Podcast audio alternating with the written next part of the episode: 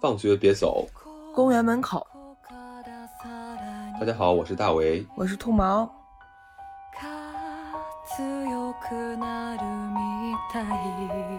大家好，这期是比较特殊的一期节目。由于前几日一件众所周知的事情，让我们觉得有必要为这个事情做一些分析和反思，所以我们重新调整了节目的档期跟安排，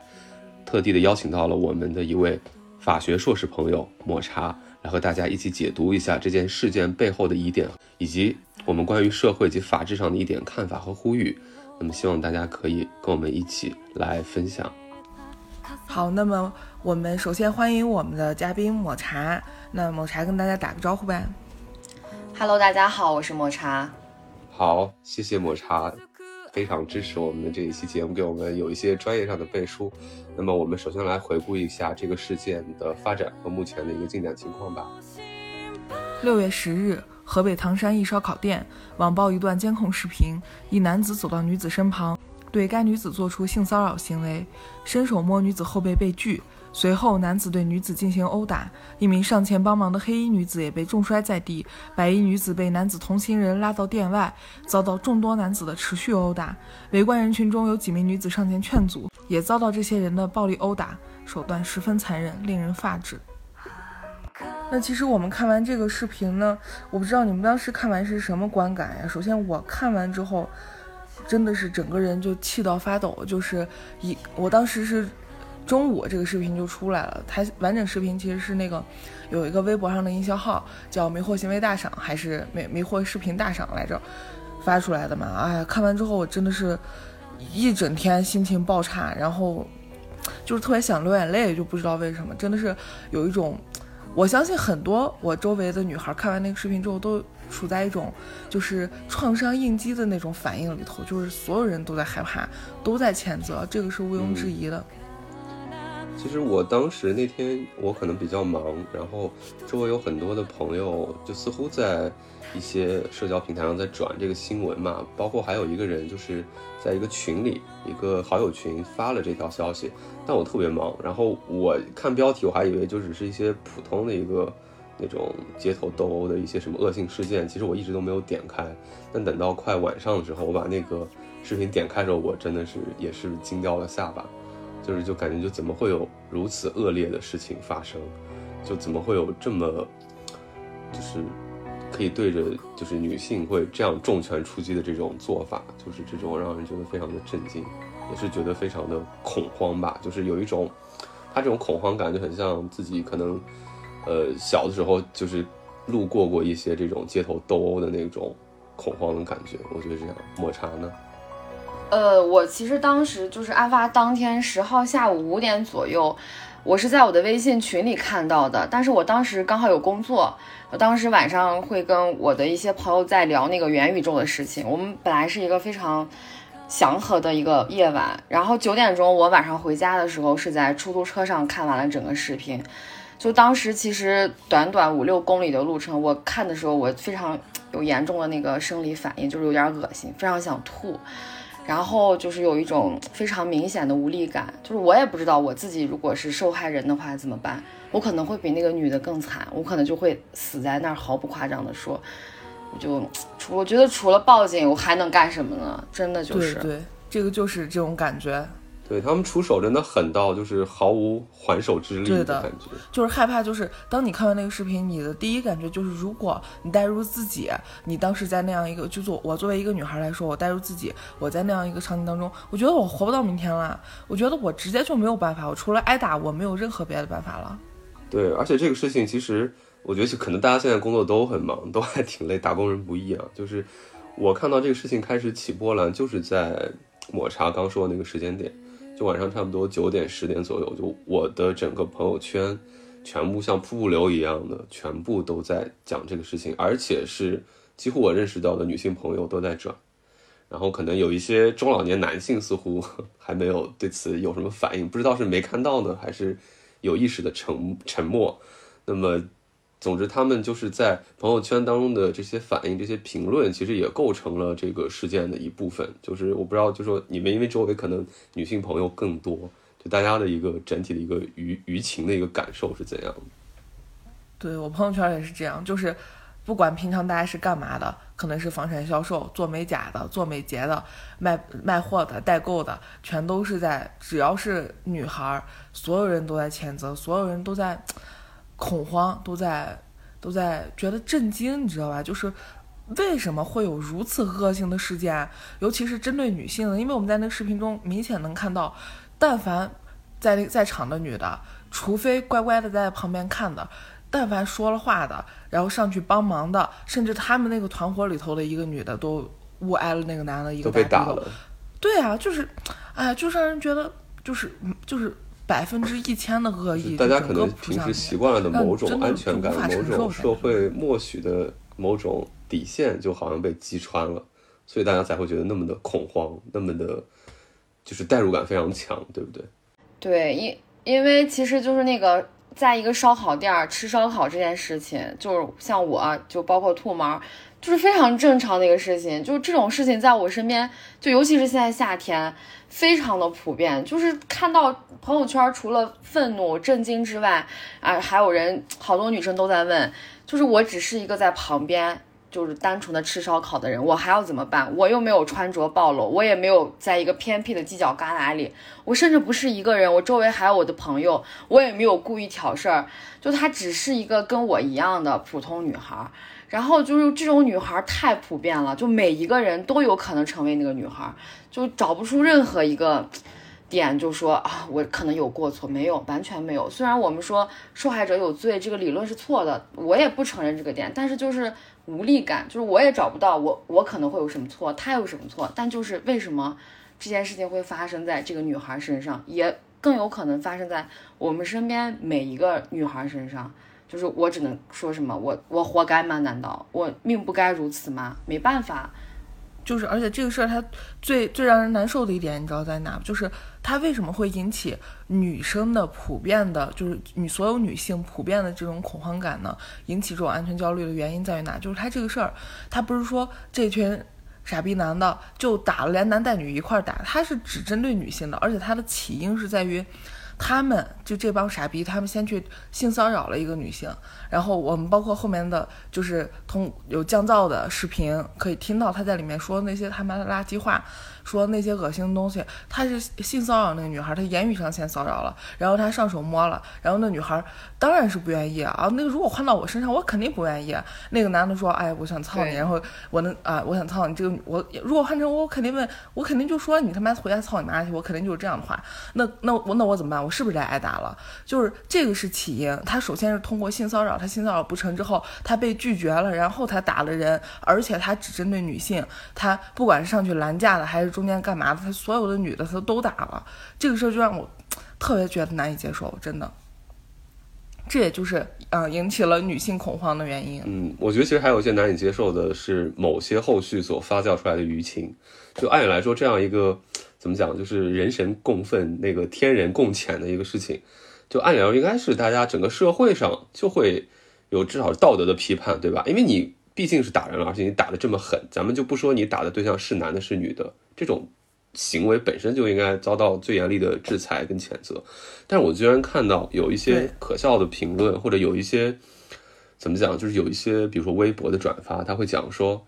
啊，这个女孩子也满口脏话啊，为什么要去惹他们？为什么不懂得见好就收呢？为什么看到这种小混混还要跟他们就是上去理论呢？就是又来了这种所谓的受害者有罪论的一些东西，让我觉得很。就是莫名其妙，当然也也有一些那种男的吧，就是可能跟这帮施害者非常接近的那种男人，就是可能也是嗯干这种社会上的勾当的一些男人，就就对这个事情就又是一番嘲讽，甚至是我就会觉得，呃，这还是一个社会应有的一个状态嘛，我就觉得非常的奇怪。这个事儿难受的就在于，就如果说这个女孩当时在。受到了言语上的性骚扰，以及那个那个人已经上手了，已经摸了他，他他他只有两种选择，他要么就是乖乖的不说话，但凡他说了话就要挨打。那对，如果他选择不挨这顿打，如果就像他像那些评论里说的，他他规避了这顿打，那他就得受这份言语上还有别人上手的这种性骚扰，那又凭啥呀？凭啥？哦，他要么他也是受了伤害，已经对呀，他哪怕不跟他打架，已经受到了一个比较严重的伤害。凭啥她一个女孩好好的在那吃烧烤，她就只有两种选择，一种就是挨顿打，一种一种就是被性骚扰，凭什么没有第三种选择？凭什么就要她受到伤害？为啥呢？哦，不想挨顿打就得受性骚扰，凭什么？对，因为我刚刚还在看，就是就是当时有视频爆出来，就是说这个受害受害女孩她有一段录音。就是说，有的人也劝她说：“哎，小姑娘，识时务者为俊杰。哎，当时你可能，呃，拿个酒杯跟这个男生碰一杯，叫声大哥会怎样怎样，可能就事儿就过了。”然后那女孩当时特别愤怒，说：“我如果是我是一个女生，我如果以后有子女，我希望自己生的是一个男孩。我觉得我如果生一个女孩，我没有办法让她做出来这种事情，我凭什么？”然后整个微博的转发，所有人都在转，凭什么？凭什么？我当时觉得。凭什么？这个当然是不对的。我不太懂，就是为什么会有人在这个时候站出来，会给一个姑娘说，一个受害人说“识时务者为俊杰”。我没有办法识时务，我走在大马路上被人踩一脚，我都觉得好好不爽。我在地铁上被男的或者被一个什么东西撞一下，我我都要打个激灵。你都更别说一个我正坐的好好的，搁那吃烧烤，然后一个人在背后摸我，我可能就上头了。真的，我我还要识时务者为俊杰，我为什么要受着呀？对呀，对呀，就是。都是伤害，凭什么我要在两种伤害里头挑一个最挑一个更小的伤害呢？更小的伤害不是伤害吗？言语上的侮辱，我觉得也是很大的伤害了呀。对，更别说动手动脚这种恶心事儿。你起来跟那大哥碰一杯酒，那岂不是助长了大哥们的带引号的大哥们的这种气焰？他更觉得自己就是唾手可得，对吧？想干什么就可以干什么。他其实是一个更加扭曲的一种做法，就是其实。根本就没有起到，就反倒会让这种类型的这种男的会更加的猖狂。对，我是这样感觉。蹬蹬鼻子上脸，就是给他们一个蹬鼻子上脸的机会。而且我觉得这种霸凌事件，你你在校园里遇到霸凌怎么办？说啊，大哥，钱给你，我不跟你玩了。职场霸凌怎么办？领导说，他下次是不是还找你？对呀，就永远没有尽头啦，这种事情。哎呀，那这样睡发肉，那岂不是就是更加欺软怕硬？那之后打劫你钱的那个混混又觉得，哎，这个人好打劫，零成本，哎，主动送上门，对不对？他就会可能一直就拿你当饭票，永远打劫你。同样的事情，对吧？女生也是这样。对啊，况且这个女孩已经做了她能做的最极端的、最可以说最有力的反抗，就是那那。她她她上去找上去上去反抗去打什么的，都已经有人在造女孩的黄谣了。再别说啊，我酒杯子提起来碰一瓶碰上一杯酒，对，那不我就我就不知道，我就不知道那网上能说成什么样了。呃，然后昨天晚上的时候，我看到就是说九名疑疑犯已经被全部缉拿归案，然后那个短视频平台就有人说啊，怎么九名疑犯啊归案啦，大快人心之类的，我觉得好震惊，九名疑犯。就是大家只看到了九名疑犯抓住就已经大快人心了吗？这只是一个开始啊！我当时看到九个人的时候，因为我在视频里面是没有数到底有多少个人，我当时印象中有三到四个人实施了暴力行为。我当时看到九个人的时候，我说天哪，竟然有九个人对三四个女孩施暴，太可怕了！然后有人说大快人心，我在想这只是一个开始，而且从案发当天应该是十号凌晨两点，一直到昨天晚上。有将近二十二多个小时才缉拿归案，而且大家看那个新闻热搜就应该能看到，跟这个热搜同时出来的应该就是唐山市政法委已经启动了扫黑除恶专项行动的回头看，说明其实在当时肯定官方也第一时间判断出来这是一个跟恶势力相关的暴力事件，所以我觉得这只是一个扫黑除恶回头看工作的开始而已，我们做的一个官方的通报吧。对，我觉得这个是大众有一个认知上的误区，他们只是被控制住了，还没有被审判，对吧？你控制住了，然后你可能，哎，交点钱放出来了，或者怎么样，这算是大快人心吗？这真的就只是一个开始，就是还远远没有到大快人心的那个程度。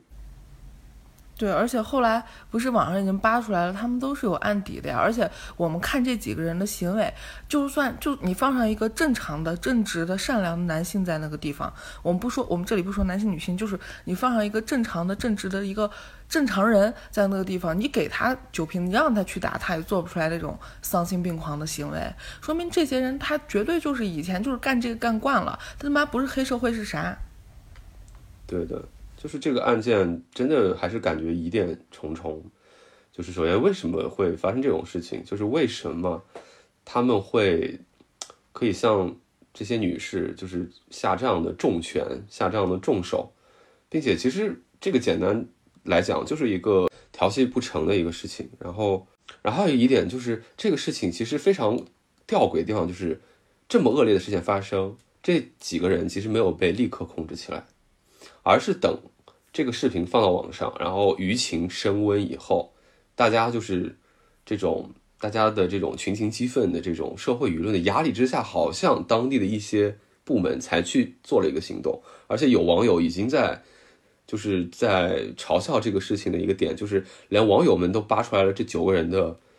社交媒体账号，而现现场的执法人员还没有完全控制他们。当时，然后就有网友说：“你看，我们都给你找到了，你们在干什么？”是谁？所以说，还有一些奇怪的现象，包括北京某个媒体的新闻通稿里头有很多奇怪的措辞，就把这件事情形容的那么的得体，那么的好像波澜不惊，然后用了什么冲突，然后用了什么一些外交上的一些词汇，然后也是让大家看得非常的疑惑。就这些种种的疑点当中，就大家有什么样的感受呢？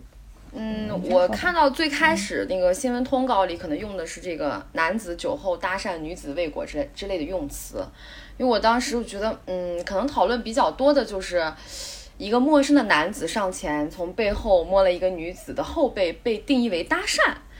就是我不理解的是，搭讪这个词，它至少不应该是有身体上的接触吧？它这明明就是赤裸裸的性骚扰啊！然后还有一些人强调这个酒后。酒后怎么了？就是喝酒喝酒后的性骚扰，它就不是骚扰吗？而且我们国家，甚至上可能任何一个国家，可从来都没有把酒后作为这个呃从轻减轻追责的这个条件。对啊，特别像是酒驾，它不仅不减轻处罚，而且在修正案之后，它直接成为了一个那个犯罪危险驾驶罪，直接入刑了，你都是要坐牢的。就我不理解为什么会有人去写这些新闻通稿，就是那种标题党干的事儿，我确实不理解，而且我也很非常愤怒。这种编辑没安好心，有点大事化了，小事化小那种感觉。真的，对，不是个人。而且我觉得可能刚开始如果只是案发当时的话，有的人上去不阻拦或者怎么着，我当时我自己代入了一下，我说如果可能我是隔壁。桌吃饭的，我不知道是什么情况，我可能以为他们是认识的，所以我在刚开始的时候，我可能也也不愿意参与，因为万一经常我们生活中就有，你比如说一男一女对骂，你上去制止的时候，发现人家两口子，人家你劝完架之后，人家两个一致对外把你一顿更干，然后我觉得那我干了个啥？但是在这个事情发展到最后，那个女女孩子被拖出来，都拖到地上。就是打酒瓶子，然后踹，然后用凳子砸头，这种这这不可能是一个认识的人能干出来的事儿吧？对吧？你哪怕是认识的人，你这会儿也已经打的要出人命了，也要制止的。是啊，我就在想，天呐！就是大家，你如果刚开始我还试图为这些编辑找找理由，我说啊，也许大家不了解情况。后来发现，就我我天真了，我不应该这么想，就他们就是过分，就是不应该，就是就是不知道在那里干什么混淆视听。非常伤心，我对他们，真我就觉得这个事情就是他的疑点就在于，包括像你前面说的，他们说，呃，唐山立刻启动了啊，什么扫黑扫黑除恶，然后回头看，这个回头看就很有意思，一个回头看就说明这些人他就是黑恶势力，而且他们曾经还是被抓到过，因为其进去过的，然后又出来，全有案底。嗯，对，因为我们国家那个全国范围内的扫黑除恶工作是从一八年开始，一八年一月开始的，二零二零年三年结束的嘛。然后基本上其实弄完搞完之后，可能半年之内确实会有一个回头看的工作，但是在这个案发当时同时出现的这个工作，我觉得肯定就是嗯是有一些微妙的情况在，再加上今天早晨看到的，已经有很多人，就是尤其唐山的在实名举报。就是这个黑恶势力啊之类的，我觉得，嗯，就是我们期待一场，嗯，扫黑除恶的大动作。这个还是挺让人意外的，就是有很多男男士跟女士都有在实名举报，就是这九个人当中的某些人，那个大哥也好，还有那些重拳出击的人也好，好像他们都是在当地有说不清的一些，就是地头上的一个势力，包括可能中间某个大哥还是一个当地还挺大规模的一个。公司的老板，然后甚至还是一个什么村委会的一个什么什么一官，就是委员还是有什么一官半职的，就感觉其实他们有很不错的，就在那样一个城市有很不错的白道，我们就说正常社会的一个身份。但是你会看到他们的很多行为就是这种帮派的这种，甚至是非常甚至非常低等的帮派的这种一些行为，因为他们是打女人，对不对？而且你你你就看他们那些行为，就是我我这里先暂时把他们说成男人，他们的这些行为就是把女人，因为你看他们觉得女人好欺负，他们觉得女人不会反抗，他们为什么没有挑男人动手？就是因为他们觉得男人会反抗，男人不一定他们能打得过，或者说他们，他们把男人看作人，把女人就看作臭虫，看作地上随便可以踩死的东西，就是在肆意践踏。我觉得这个行为就是，就是这帮逼就根本没有把女人当人看。然后他们作为黑恶势力，我相信他们不光是把女人没有当人看，他们把所有的弱势群体，他们把所有在他们看来弱的、斗不过他们的都没有当人看。对的，假如说残疾人，假如说老人，假如说可能瘦弱的男人，LGBTQ，他们都没有当人看的这些人。对，我觉得他们丧心病狂，简直就是把这种法纪可能也没有当回事儿看吧，因为可能他们会觉得，对这个事儿没有真正的治到他们，哎，反倒好像给他们的这种恶劣行为给了某种加冕，给了某种证明，他们甚至还可能会觉得很光荣。曾经曾经。对他们曾经犯过案，然后又出来了，说明他们既然能出得来，他们就没有把法律当回事儿。对，因为没有把他们治治治什么嘛，对不对？就只是一个惩罚，就像是交一次罚款一样。反正他们不被抓进去也是无所事事，可能也不干什么正经事儿，然后抓进去就休息休息。对啊，是不是？傻逼们觉得自己可有本事了，能进能出的啊，能就说不定还给谁吹过呢，就是这种。就是就有点像那种呃，之前那个扫黑风暴里的那个什么高明远呀、孙鑫这一类人一样，就他们是黑恶势力，身后一定有保护伞，而且就是他们在现实生活中正常的可以看见的这个水面上一定有一个身份，可能就是商业商业大亨啊，然后肯定肯定有一定对一定资源有一定的垄断权，然后就是通过这些水面上这些正经的身份，在底下干一些不是人的勾当。嗯，那这个事件我们先来做一些推测和分析啊，就是我们首先从一个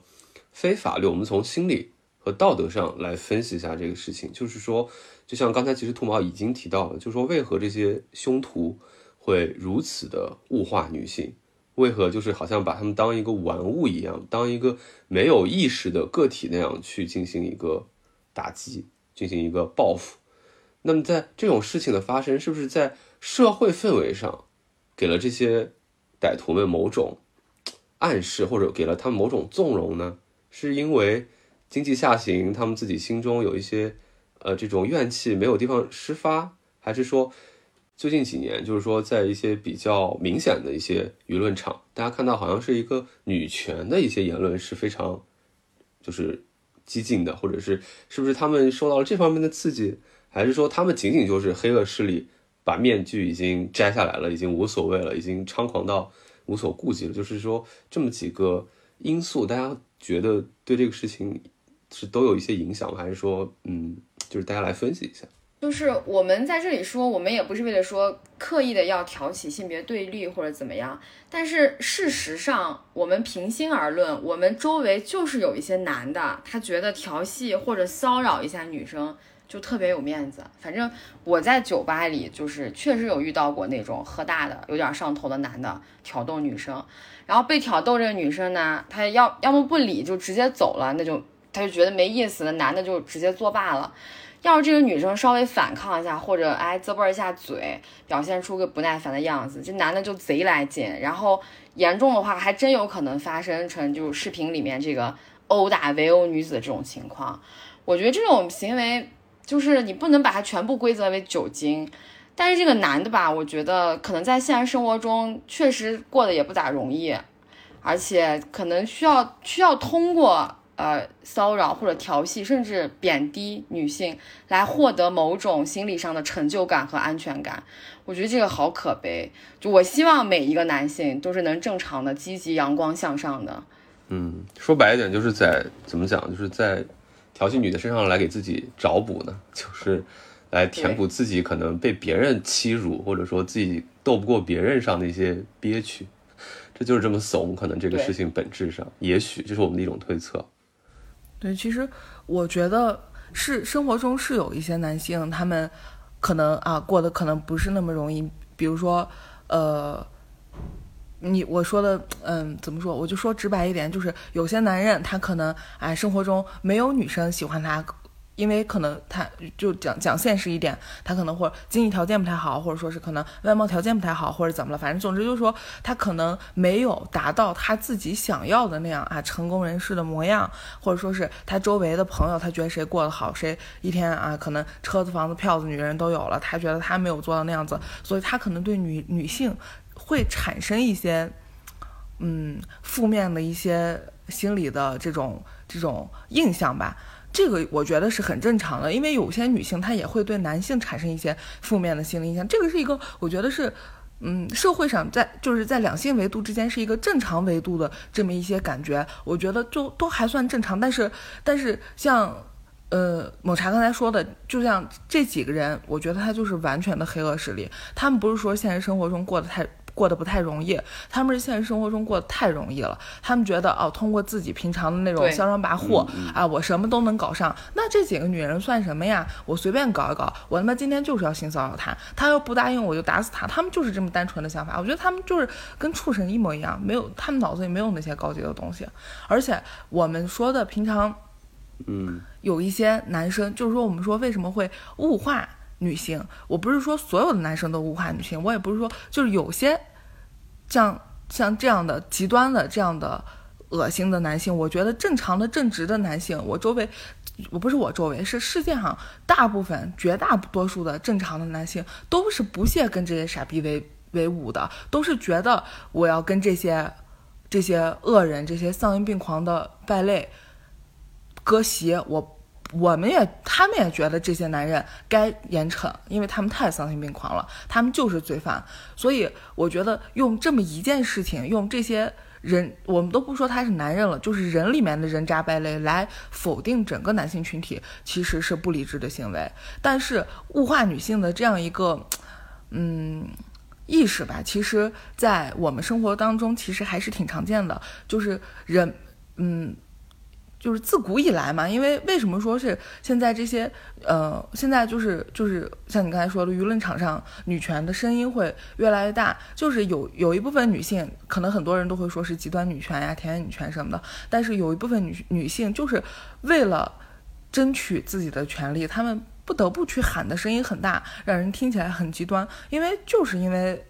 自古以来女性的确是弱势群体，地位确实是就是在各方各面都没有。男性主导，对，它是一个男权社会的一个从属嘛，一个附属品，对的，所以一个像是一个基础材料一样的东西。对，所以权权力斗争的运动中，必然会有一些可能所谓的矫枉过正的声音，这个我觉得也是一个正常过程中的一个正常的一个阶段。但是，你说这些男的是因为啊女权的言论过激，把他们激激的让他们这样，那我觉得这些男的也是傻逼，也该死。你无论如何，你的暴力暴力行为就是该死，就是不应该，就是就是绝绝对的丧心病狂。对，而且其实我这属于呃立了个牌子自己打，就是什么意思？就是这些人的层次，我觉得上离这些体面的讨论女权的这个好像也有点远，对不对？对呀，我们也没见。不配，听不懂，对，听不懂，对，可能就压根没听过。对他们听不懂。即便有些女权言论过激，也没有大街上见着哪个女人随便杀男人的呀。就你看什么酒吧里什么烧烧烤店，啊，女的去骚扰骚扰男人，然后然后被男人拒绝了，女人就上去照脸照着那个男人的脸踹，没有这样的情况发生吧？对，没错，就是他再激进的女权言论也比不上那个男人。对着那个女人的后背扔的那个椅子来的重，对不对？对啊，对。那其实这里可以再补充一下啊，就是其实这也是一个道德面向的一个分析，就大家都在谴责周围的人为什么不伸出援手，为什么不见义勇为，就是为什么在充当看客。但老实讲，这个事情不是一个法律义务，哎，它就是一种道德或者一种呃个人的一个，就是一个。呃选择吧。那就是你们怎么看这个看客不看客的这件事情？其实我觉得就是，嗯，就比如说像“英雄救美”这样的词汇，它不是一个一个一个新的概念，它自古有之，说明我们的文化中就有男性会要帮助女性这样的一个嗯传统传统的这么一个概念吧。但是，嗯，我就是说比如说，就是我我这里有一个疑问，就是说。大部分男生在，或者说大部分男性在看到这样的情况的时候，如果说这个人是打到我自己的老婆、我自己的母亲的身上，那我相信大部分男生是会去，是会去上上去帮忙的。但是，当这样的事情发生在别人身上的时候，当这个视频广泛传播开，那我看到的更多的男性，就是包括我周围的男性，我也问过他们说，他们的呃观点就在于。严惩这样的这样的丧心病狂的恶徒肯定要严惩，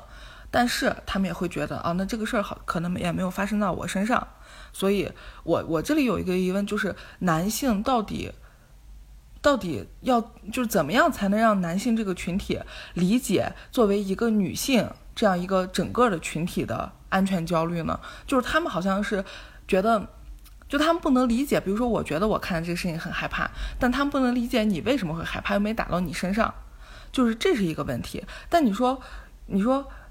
如果我如果如果是要求一个男性，就是在这样的场合，你不你不分青红皂白，你不你也不管这个人你认不认识认识，你就上去帮忙，你也不管情况危不危险，你就上去帮忙，这个好像也有一点点过于的道德绑架了。所以我感觉这个地方是有一点。悖论的，你说不清这个事儿。嗯，就是我周围的男生，我也问过，就是就就这个事件而言，他们确实就是如秃毛说的，他们想的更多的是怎么能发生这样的事情，就是以后怎么避免，然后这种事情就是要严惩，然后要从重处罚。但是我觉得可能就是因为我们女性和男性因为生理结构的不同，包括我们身体强弱素质的就是不一样。就男的确实好像没有办法能做到至少跟我们女生一样程度的这种共情，就他最多理解说哦这个事情是不对的，如果这个事情发生在我周围的女孩身上确实不对。但是他可能就他这个共情能力还不足以让他冲出去，说伸出这个援助之手。当然，我们这里也不是说批判那些看客，因为在之后爆出来的视频，大家也有看到，就是有一个旁观的，应该是一对情侣吧，就那个女孩往出冲，要去呃救一下那个被拖出来的那个受害人，然后她后面她男她那个男朋友还是她男性朋友，反正从后面抱住她，就让她不要冲上去。其实很多男的也会说，那我这个时候也在，我也在保护我的女人，我不，我不会让她冲上去，因为我的女，我的女孩一旦冲上去，只会多一个受害人，我本人冲上去也会增加另外一个受害人，因为可能就至少在这个具体的案件中，这个实力悬殊太过太过悬殊了，就九个人打多少可能。尤其他们还是黑恶势力，就除非这个烧烤店里所有人站起来把这九个人就能制服，那可能就是这个事件也不会结果这么糟糕。但是就更容易会引发一个新的问题，就是这么多人在对这九个人施暴的时候，就可能会有正当防卫、防卫过当这样的问题，也会发酵成新的事件吗？对，而且像，那你比如说，你比如说，我可以问问大北，如果真的发生这样的情况，你会上去吗？是不是太尖锐了？这问题，这个真的好难回答，真的非常。其实我自己也问过我自己。对，我觉得我，嗯，我觉得说实话，我虽然有点羞于启齿，但是我还是觉得，如果是我的话，我可能就是，我就我会报警，我可能会出言喝止，但是我可能你说让我冲上去跟那几个男的对打，我也很害怕，真的是这样。对。你都别说是女的，我觉得就旁边一帮男的，他他也他也害怕，真的，就是因为我们也遇到过这样的问题。你想，我们走路上看见那种就是精神不大对的男的，就他即使他一个人，他怎么着对你的时候，你也第一反应是赶紧走走走，不要跟这种人染，就更别说冲上去把他怎么着制服什么的。就我觉得这也，嗯，也也不能说是羞于启齿吧。可能这个当中，我认为是。有一点点就是怎么讲，量力而行的那个成分在里头。就你可能要对自己的这个能力有个评估嘛，你对吧？你比如说，比如说，比如说我是练过拳击的或者怎么样，那我可以发挥我身身身体上有的这个技能去进行一个制止。但如果我是一个手无缚鸡之力的人，那我可能能做的就是立刻报警，或者是找到一些援手或者怎么样。就是大家就是说这个心思心态可能得有这样子，就是救别人的心态。但是你做什么样的举动需要你量力而为。包括就是这个事情发生，就是为什么，就是会引起一个广泛的一个争论，就是在，就是比如说有很多的情侣，或者是已经组建家庭的人，就会在这个事情上有个 battle，就是说，在这种情况下你会怎么做？你会保护我，还是说你会就是挺身而出去保护那些女孩子等等？我觉得这个确实是一个非常。呃，会引起讨论，并且也难以回答的一个问题。但我觉得大家的意识首先要要摆端，就是自己首先要要站在恶的对立面，对吧？要用就是用能够有效的手段，无论它是暴力的，还是是武力的，还是呃这种非武力的行为，都是要去压制住这种黑恶，或者是铲除这种事情。而这个事情就是当下，我觉得。在我们距离这个事件比较远的人，只是说能够发发呼吁，或者是发发，呃，朋友圈，或者哪怕是发发微博的这样人，也是需要去做的事情。就你的声音还是很重要的，你也是构成了这个汹涌舆情的一个分子嘛，对吧？没有你，你说你不说，你就少一个人再去呼喊这一句，对不对？对，所以我觉得这个事儿就是，嗯，就是我自己想我能做的，就是能够更多的去让周围的男性朋友。来了解女性对女性对于这就是女性群体的整个最基础的安全焦虑，让他们尽可能的去理解一下。就我的构想在于，就是如果说是有越有更多的男性朋友理解了这个安全焦虑，那么他们之间通过口口相传，就是能够最大范围的，嗯，最大范围的禁止或者说是阻止对于呃。女性就是针对女性的暴力行为，就是就就是只可能只能说是说是去这么做，就是我会告诉我男朋友，你你你你首先不要不要想着对女性有暴力行为，然后你周围如果有有的男生朋友可能觉得哦呃有一些物化女性的行为，有一些看低女性的行为，你也要去尽力的纠正，然后尽力的让他们也理解到女性的女性群体最基本的安全焦虑，然后。嗯，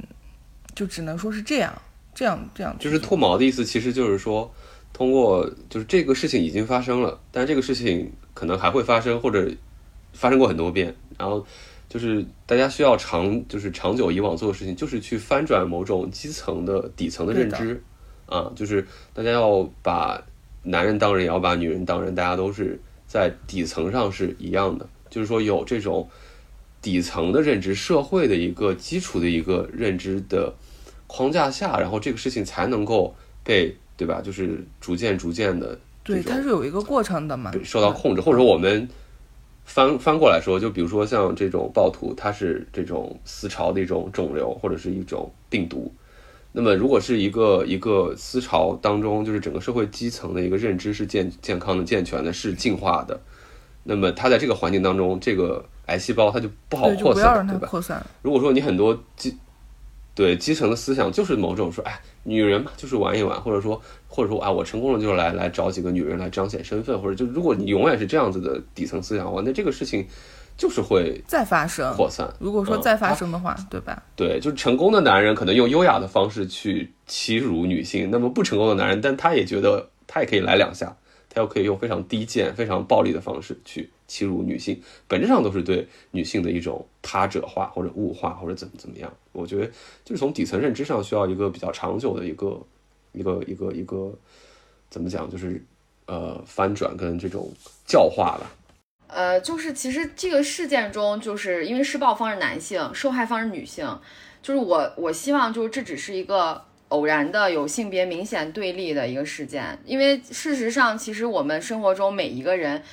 至少应该首先尊重别人，不能践踏别人的人格，不能把任何一个人物化，不管是男性还是女性，就男性也不要物化女性，女性也不要物化男性。然后从小到我们的家庭教育，父母对子女的教育，老师对学生的教育，包括我们以后进入职场，我们的职场氛围，呃，我们社会治理的这种导向，也尽量的是要。嗯，保护弱者，或者说我们有意的在倾向弱者，所以只有这样的话，我觉得不管强者的身份、性别、地位如何，我们至少这种恶性事件才能更少的发生吧。那么我们刚刚其实是从道德、心理这种层面去剖析了一下，就是这个事件背后发生的某种基本的或者是底层的某种社会氛围当中的一些不好的东西，或者是一些思想意识上还没有。改观的一些事情，那其实就事论事，这个事情是一个非常严重的一起案件，它就是必须受到法律的审判。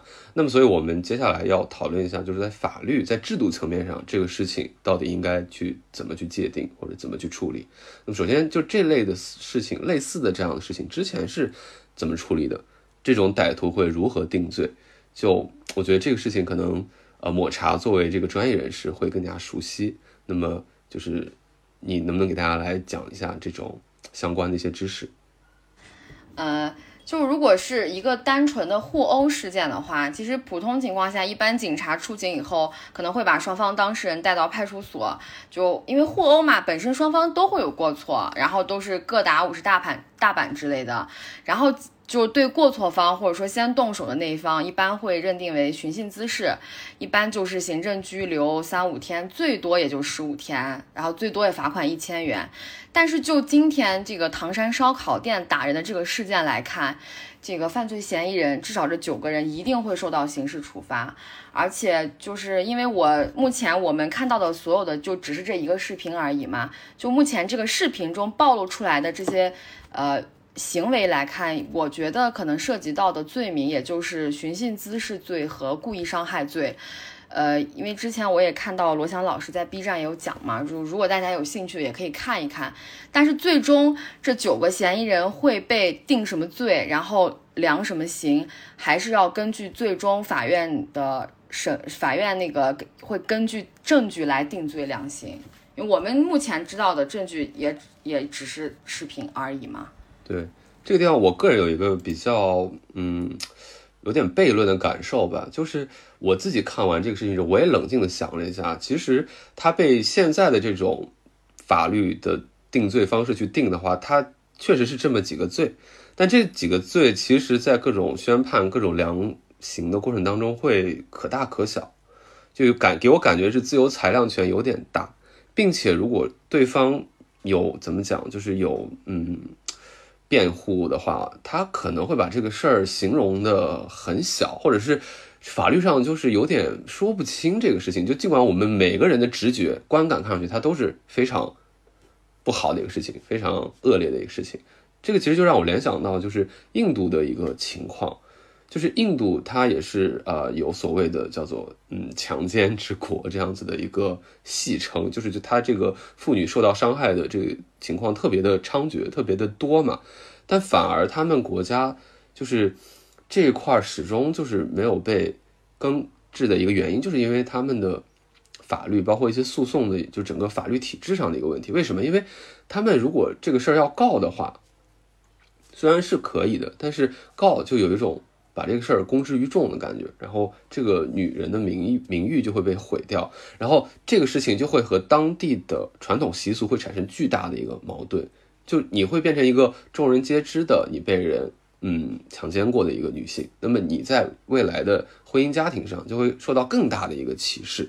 那就是这个事情，我觉得跟我们就是唐山的这个事情是有某种。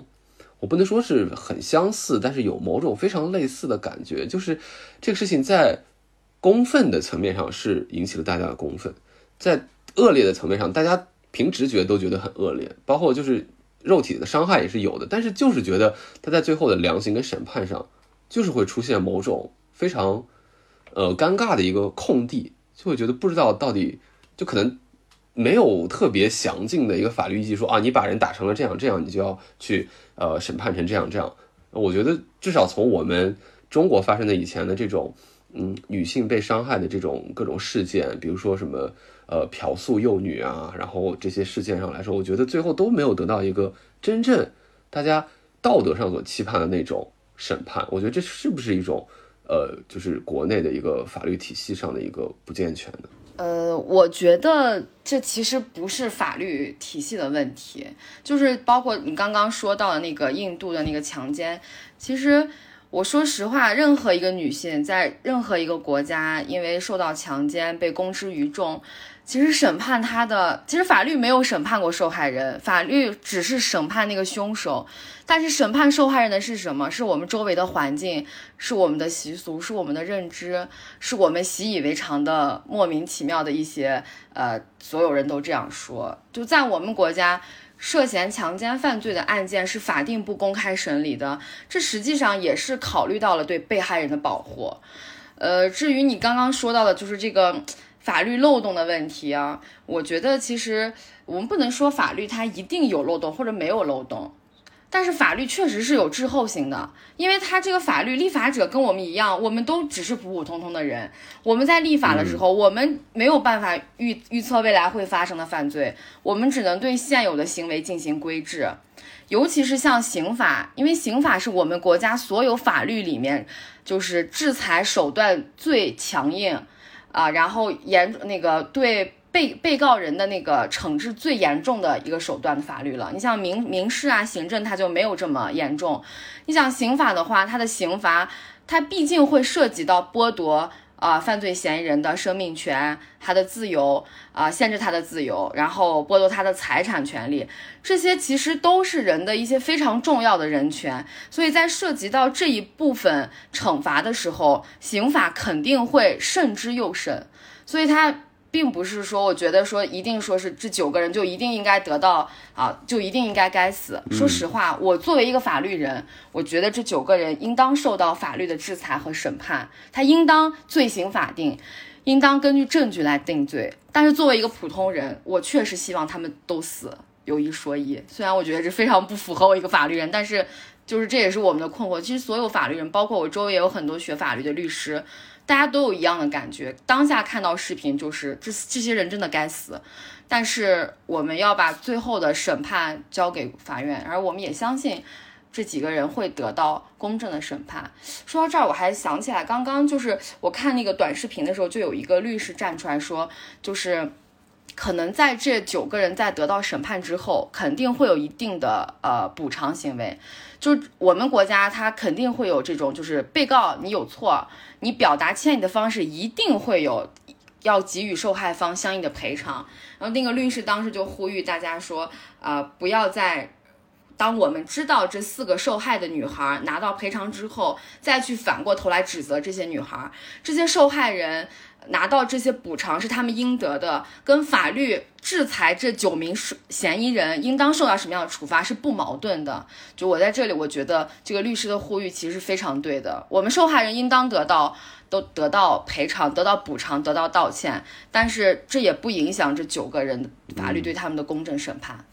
抹茶这个分享真的是非常的有意义，包括就是就是他至少让大家对什么是法治有一个基本的一个价值观。就是说，我们的道德的审判是道德的审判，但是如果大家真的想一步一步的做好，就是说真正的平等，还是需要通过法律。那么可能就是我们会觉得着急的地方，确实就像呃抹茶说的，可能就是立法的滞后性啊，立法的滞后性可能有的时候不是非常好去跟进到一些具体的一些案件。但是哪怕是这样子，哪怕是呃，如果说我们过度的在这件事情上再去进行道德审判，我觉得或者是舆情审判吧，我觉得也会有问题。就是不能说一个事儿，因为我们想要的一个最终结果是一个公平的、公正的法治社会，所以说这个事项我们其实要嗯避免每一次事件都是通过舆情来。进行一个反应，而且，但其实我觉得这个确实是一个非常大的悖论，就是它其实也是我们的无奈，对不对？就是我们觉得我们的法治或者我们的执法有一些做的还很不够的地方，所以我们要通过舆情呼吁相关的一些职能部门去对这个事情有一个重视，有一个符合大家预期的某种结果的一个认定，但这个状态有的时候会引向另一个比较恐怖的一个一个可能的一个发生，就是始终这个法法律或者立法始终就是健全不起来，那所有的案子都是靠舆论的反应。如果是到了这样可怕的程度的话，它未来就会出现，呃，可能某一些人或者某一些，我不说管理者吧，而是某一些拥有势力的人，他会通过控制舆论，他会通过压制舆论，使得自己本来应该被审判的事情，哦，就是没有得到那么严重或者那么高的重视，然后又大事化小，小事化了了。我觉得这个事情是一个非常微妙，但是又非常值得大家警惕的一个事情，就是我们需要。舆论的呼吁，我们需要舆论的施压，但是我们不要让最终的审判交到舆论的手上，而是要通过舆论去倒逼我们法治的健全，用法治的方式，用立法执法的这种科学的这种公正的这种方式，让法去来真正实现这个审判，而不要就是直接跳过法这个环节，直接用舆情，直接用情绪去审判。我觉得这样才是一个比较健全的一个逻辑。对，哎，那我想问问抹茶，像舆论对司法是有影响的吗？其实舆论对司法的影响一直都是存在的，就是从我们学法一直到现在，都一直都是大家在探讨的话题。而且舆论热点也一定会对司法产生影响。但是我们客观来说，这个恶性事件中肯定不会是因为上了热搜，警察才去抓的这嫌疑犯吧，对吧？啊，因为这些是因为这些人本来就应当受到法律的制裁。而且现在看来，我看到刚刚又说是那个，呃，这个唐山市案件是由廊坊市公安局，呃，进行了异地侦办。其实也，我觉得一方面是因为当局的考虑，另一方面也是因为大家的这种关注度比较高，实际上也是对呃司法机关行使公权力一种一种监督。我觉得至少我们的舆论应当就是表现出来的是一种对司法的一种良性的影响。你比如说这些年我们刑法中。最先又增加了危险驾驶罪，就是酒驾。然后，因为我们就是呼吁的拖欠农民工工资的行为也入刑了，就是有有这个拒不支付劳动报酬罪，还有刑法修正案出的袭警罪，因为警察在抓捕的过程中也有受到伤害，有袭警罪，包括这个。呃，出现了这个山东冒名顶替他人上学资格的，我们也新增了冒名顶替罪的这个这一系列新的罪名。这实际上，呃，我觉得也是对我们舆论，包括也是对我们社会发展来讲，我们对法律、对法律体系的一种积极的、良性的一种呃影响吧。嗯，好，那就是这次事件，大家其实很明显的看到现场。帮助女生拉开架的，就还是几位女士嘛。那所谓的 girls help girls，就是你们两位，就是就是在对这个事情有没有一些嗯类似的一些经历，或者是你们的亲友有没有一些彼此互相保护的，或者是这些事情，你们对此的一个切身的一个感受是什么？其实我觉得每一个女孩多多少少或大或小都遇到过这种。嗯，骚扰或者说是一些对自己的就是侮辱的这样的情况吧。像我也有过，就是在公交车上被人骚扰的这样的情况。还有包括我知道抹茶也有过，都是太多了这种事儿。对，嗯，就是你说一定要被把它定义为骚扰，我觉得其实说实话，那些就是。不太好的回忆，我也不太想再回忆了。但是我说一个，就是我们不过分强调，他一定是男生对女生的骚扰。就是我以前上大学的时候，我们学校对面的马路上，它是有摆那种地摊的，就是夜市。然后当时我跟我一个朋友，可能在那个夜市上买东西的时候，背了一个书包，好像当时应该是有三个男生，应该是要偷东西，然后拉开了我书包外侧的拉链，然后被我这个朋友制止了之后。这几个男的就一副那种，就是觉得，哎，你怎么还就小姑娘还跟我逼犟，他们就一副那种我要怎么着你的样子。然后其实周围摆地摊的全是一些成年人嘛，就大家也没有出来制止，其实大家都很冷漠。我当时也挺慌的，然后我跟我朋友，就是我朋友当时因为学过点跆拳道，然后还相对于比较身强力壮，然后还莫名其妙的就是就推搡了一下，然后可能当时人也比较多，那三个男的，然后看也怎么着不了，然后就走了。就现在想起来那个事情，在当下我都没有感觉到有多危险。我回了我回了宿舍之后，我现我想起来就是手心冒汗，就因为当时如果周围的人可能不帮你的话，你可能真的就会被他们至少推搡两下，可能会推倒在地，然后那三个男的可能就跑了。所以我觉得在这种就不管是我的这个亲身经历，还是今天这个。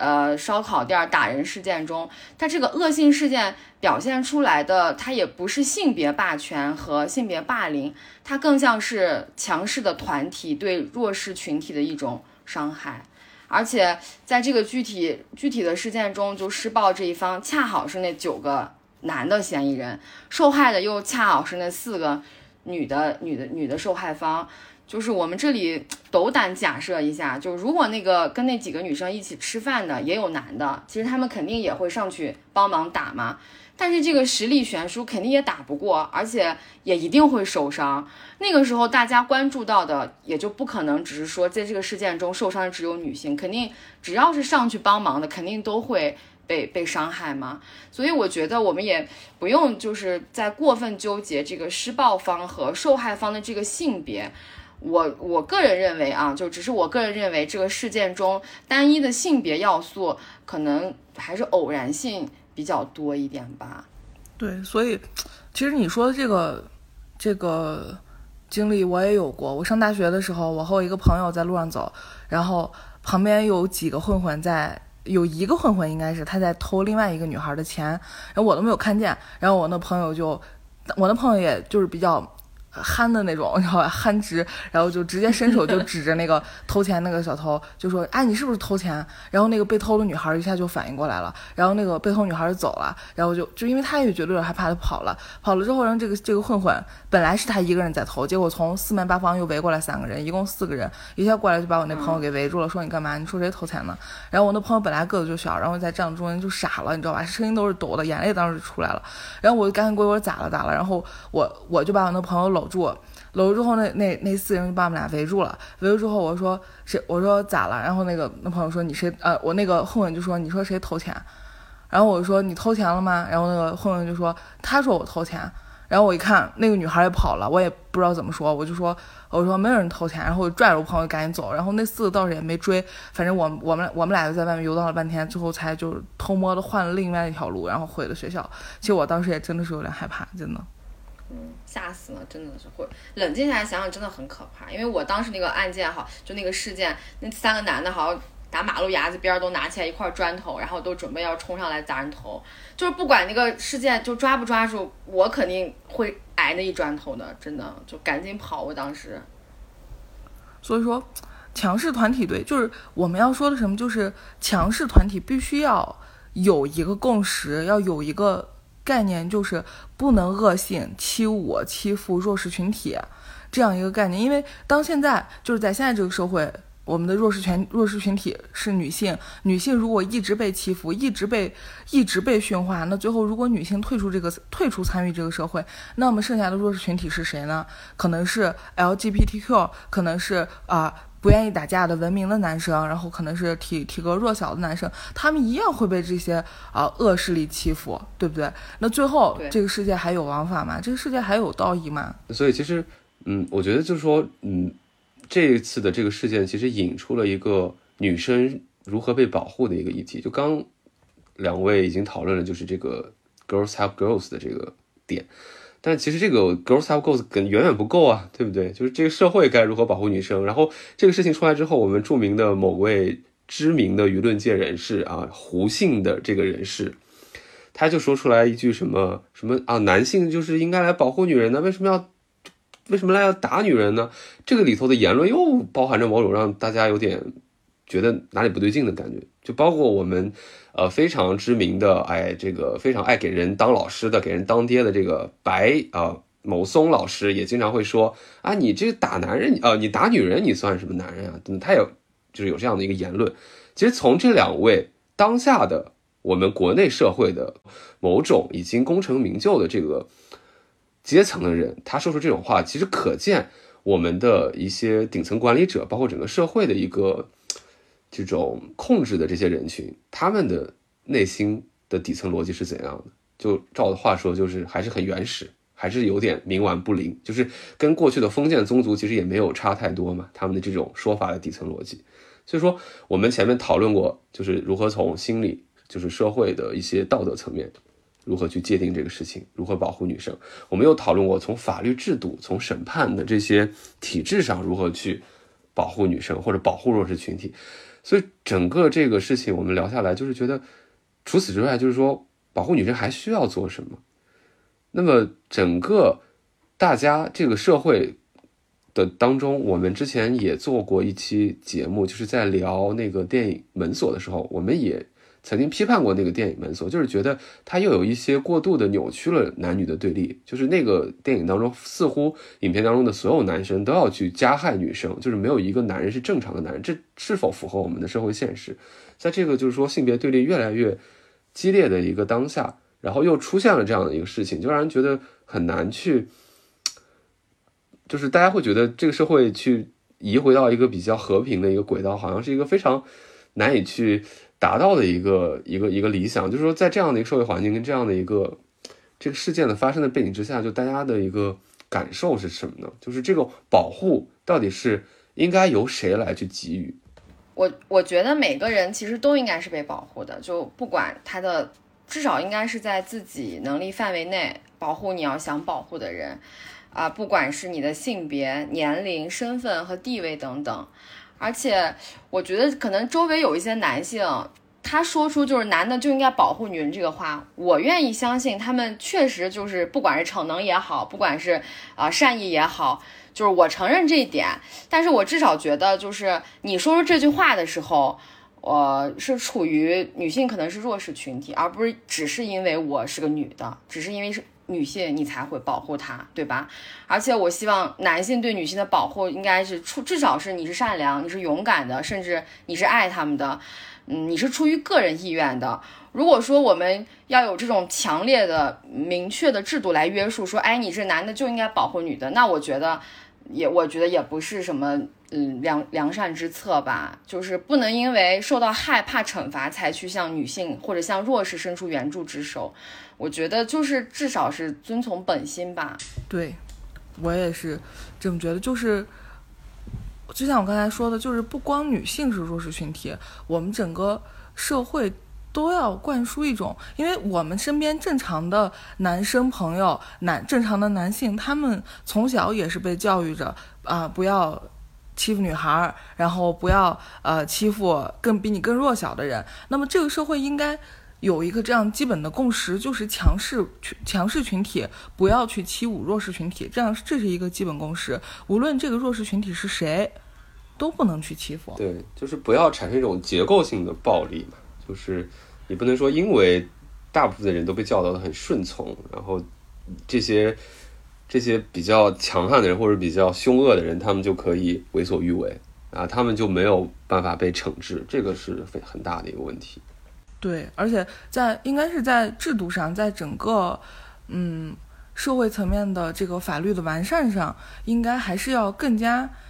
对弱势群体有一些偏向，我觉得应该是这样子。我也不知道说对不对，为什么我们不能达到一个社会，就是大家都不是弱势群体，对不对？就为什么大家不能一起都变得就是活得像个人呢？就是一定要有一就是有一些人生活在恐慌之中，而有一些人就可以这么的猖獗？就是我觉得这个不是一个理想的一个社会状态。嗯，而且对对于促进全社会对女性以及所有弱势群体的这种安全焦虑的重视，其实要更多的呃。保其实要更多的体现在完善社会治理体系上，啊，不仅仅只限于女性或者弱势群体，其实对每一个公民的安全感，我们都应该更加重视。而且像现在，由于我们社会分工的不同，这些重视的具体措施也会体现在不同的领域。你比如说，在就业方面呀，在创新创业，在优化营营商环境、保证居民就业等等这些具体的举措的受益者中，其实也不乏弱势群体，当然也不乏女性，甚至也有一些男性，对不对？所以，我们也没有办法抛开现实，只空谈对女性和弱势群体的重视。我觉得，只有当这种重视在具体的环境下、制度下生根发芽，才是我们真正想看到的。对，就我觉得我的理解就是一个，首先我们要呃培养一个更加公平公正或者更加健康的一个土壤，那这可能就是一种底层的社会认知，就大家在被这个事件刺激到，然后跟这个事件去产生一个讨论跟连接的时候，大家要想到自己在日常的生活表达、思想意识当中能不能去规避一些物化的行为，对不对？大家不要说，嗯，就说对着女性是那种。玩玩物的那种形容词，也不要女性对男性就是呃，就把你当个饭票，对吧？或者把你当个什么保安这种，就是大家要避免这样的思想意识，就从社会的或者说从社会的一个认知的底层去达到，呃，真正的接接受男女平等的这样一个现实。哎，这个是社会底层。那从社会底层往上生长出来的那些上层建筑，无论是法治还是行政，还是这些呃社会保障的这些层次。那么这些层次上就是要等而视之的，然后就是因为首先这个时代这个生产力的发展已经让女性拥有了几乎跟男性相等的工作的能力，对社会贡献的能力，制造价值的能力。那么其实他们反过来所享受的权利也应该跟男性是对等的，对吧？为什么就是你的企业在招聘或者是有一些呃福利分配的时候就要去？偏向男性而偏向偏向女性，因为明明他们可能创造的价值是一样的，甚至女性会通过某些优势在某些领域创造更多的价值，所以我觉得这是一个确实是一个各个层面都需要去跟进的一个事情，而且目前存在一些某些环节跟的不那么快，那我就觉得其实在执行的层面上，在真正的这些制度的层面上，在举措的层面上，确实是没有思潮走得快，我觉得他。这些事情，一些实的东西，真的是要积极的跟上这些虚的这种意识领域上的一些，呃，修正或者一些新的一些方向，我觉得是这样。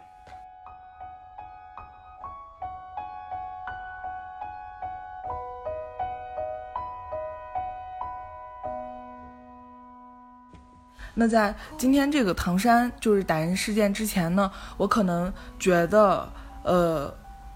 我我我我可能还是有一些胆怯的，但是我在之后的生活中，我觉得我个人觉得我能做的就是向我身边的男性朋友更多的去普及、去沟通、去交流一些女性为什么会有这种嗯基这种基础的安全焦虑，然后让大家互相的。更多的理解彼此，然后就像我们前面说过的，呃，在可能这是需要一个过程的事情，但是至少我我想为这个过程出一份出一份力，就是把社会中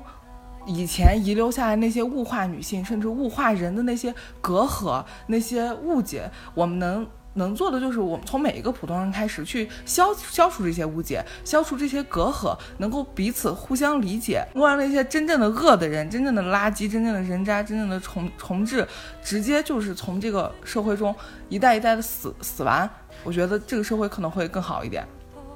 在今天之前，我遇到这样的事情，可能就是软弱的。我不会像视频里面那些邻桌女孩一样冲上去保护受害人，嗯，最多就是打报警电话求助。但是从今天起，我希望我能够在遇到这样的情况的时候，勇敢地站出来，往前迈一步，向被施暴的一方伸出援助之手吧。我觉得两位女性朋友有非常有力量的一个呼吁和身体力行的一个愿景。我觉得就是作为男性同胞，我觉得我们也要去尽可能的放下身段去理解女性，就是我们要创造更多的机会来达到平等的沟通。就自己首先意识上要知道女孩子们当代的女孩子们需要什么，害怕什么。我觉得包括我们做这期节目也是本着这样的一个基础的一个愿景，就是想通过对这个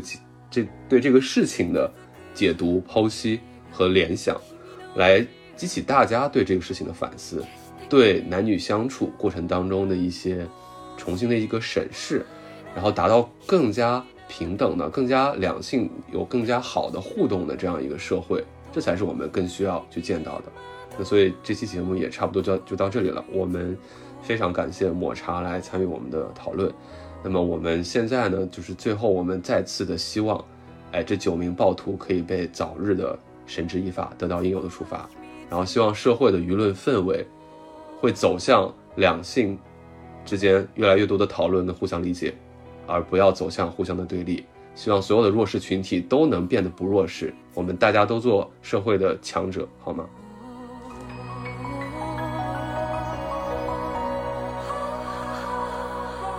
好，那么这期节目就到这里了。那么放学别走，公园门口，我们下期见。下期再见。